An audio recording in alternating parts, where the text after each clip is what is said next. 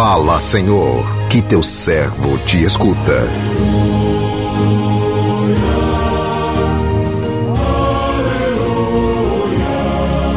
Aleluia.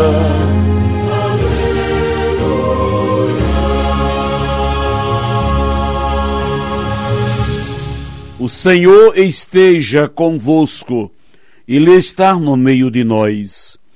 Proclamação do Evangelho de Jesus Cristo, segundo Marcos. Glória a vós, Senhor.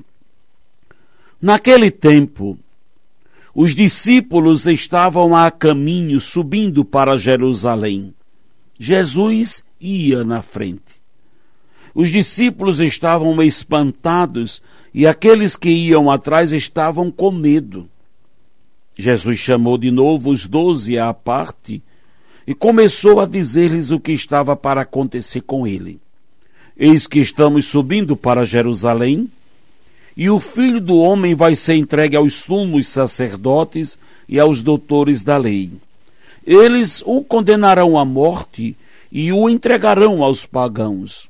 Vão zombar dele, cuspir nele, vão torturá-lo e matá-lo.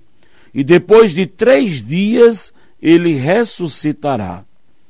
João e Tiago, filhos de Zebedeu, foram a Jesus e lhe disseram: Mestre, queremos que faças por nós o que vamos pedir. Ele perguntou: O que quereis que eu vos faça? Eles responderam: Deixa-nos sentar um à tua direita e outro à tua esquerda, quando estiveres na tua glória. Jesus então lhes disse: Vós não sabeis o que pedis. Por acaso podeis beber o cálice que eu vou beber? Podeis ser batizados com o batismo com que vou ser batizado? Eles responderam: Podemos. E ele lhes disse: Vós bebereis o cálice que eu devo beber, e sereis batizados com o batismo que eu devo ser batizado. Mas não depende de mim conceder o lugar à minha direita ou à minha esquerda é para aqueles a quem foi reservado. Quando os outros dez discípulos ouviram isso, indignaram-se com Tiago e João. Jesus os chamou e disse: Vós sabeis que os chefes das nações as oprimem e os grandes as tiranizam. Mas entre vós não deve ser assim. Quem quiser ser grande, seja vosso servo. Quem quiser ser o primeiro, seja o escravo de todos. Porque o filho do homem não veio para ser servido, mas para servir e dar a sua vida como resgate para muitos. Palavra da salvação, glória a vós, Senhor.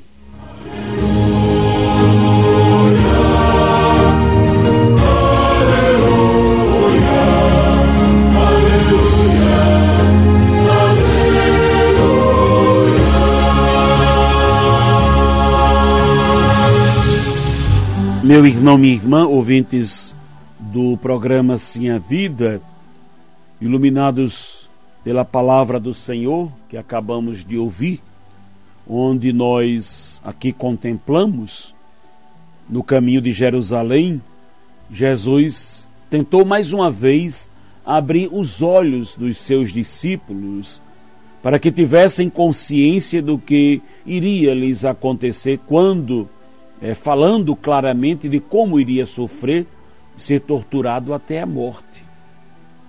Os discípulos, porém, não entendiam nada.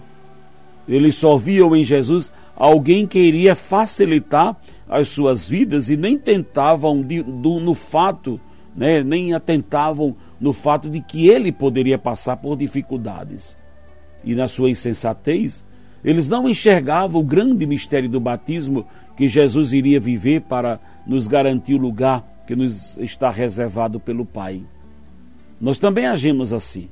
Não nos importamos com os meios, queremos apenas receber de Deus a solução para os problemas que precisamos encarar. Na nossa pretensão, nós queremos passar por cima de tudo, de todos, e como num passo de mágica alcançar o, o posto pretendido.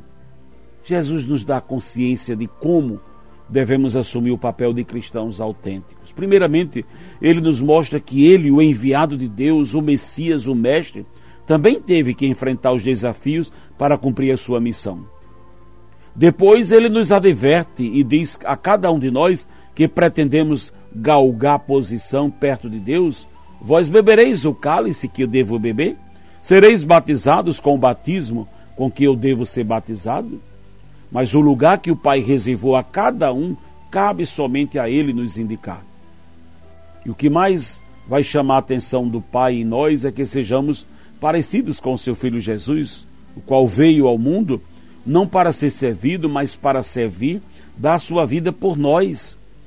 Precisamos também dar a nossa vida em favor de muitas pessoas, subir a Jerusalém para cumprir a nossa missão de batizados e, finalmente, esperar o lugar que nos está destinado. Você quer ser grande? Você também ousa pedir a Jesus um lugar privilegiado? Você aceita pagar o ônus de ser o, o primeiro?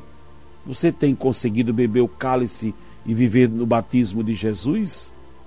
Você acha que seguir a Jesus é fácil ou difícil? Você tem sido servido pelos outros ou tem servido aos outros? Meu irmão, minha irmã, como precisamos aprender com Jesus qual é o significado de servir? Qual é o significado de trabalhar para os outros? Qual é a verdadeira grandeza da vida? Porque Tiago e João, filhos de Zebedeu, foram movidos por um sentimento de grandeza sentiram-se grandes, importantes, foram pedir a Jesus para um sentar-se à direita e o outro à esquerda. Gostamos do reconhecimento, do aplauso, dos merecimentos e o pior é que nos envaidecemos quando nos sobressaímos sobre os outros. É, queria. Os outros discípulos ficaram chateados e até com raiva dos dois irmãos porque estavam todos no mesmo barco e foram pedir para serem melhores que os outros? O Mestre Jesus não se deixou levar pela discussão, acalmou o coração e explicou qual era o sentido verdadeiro da missão, no que consiste segui-lo, no que consiste servir. No mundo, os grandes, os chefes, eles oprimem, tiranizam, colocam-se acima dos outros, mas entre nós jamais deve ser assim. Entre nós há aquele que é chamado para uma função que exige mais responsabilidade, porque entre nós deve, deve ter aquele que é o pai, aquela que é a mãe, aquele que é o chefe, aquele que é o líder. Que é o líder para Jesus? É o servidor. É aquele que está fazendo o trabalho de lavar os pés dos irmãos. Não podemos ter na igreja entre nós a mentalidade mundana, porque existem os grandes e os importantes do mundo. O mundo segue a sua mentalidade. Mas aqueles que são discípulos de Jesus, não. Quem sente um chamado à liderança precisa aprender que ser líder é servir. Quem sente um chamado de estar à frente precisa saber que está à frente para cuidar bem dos outros.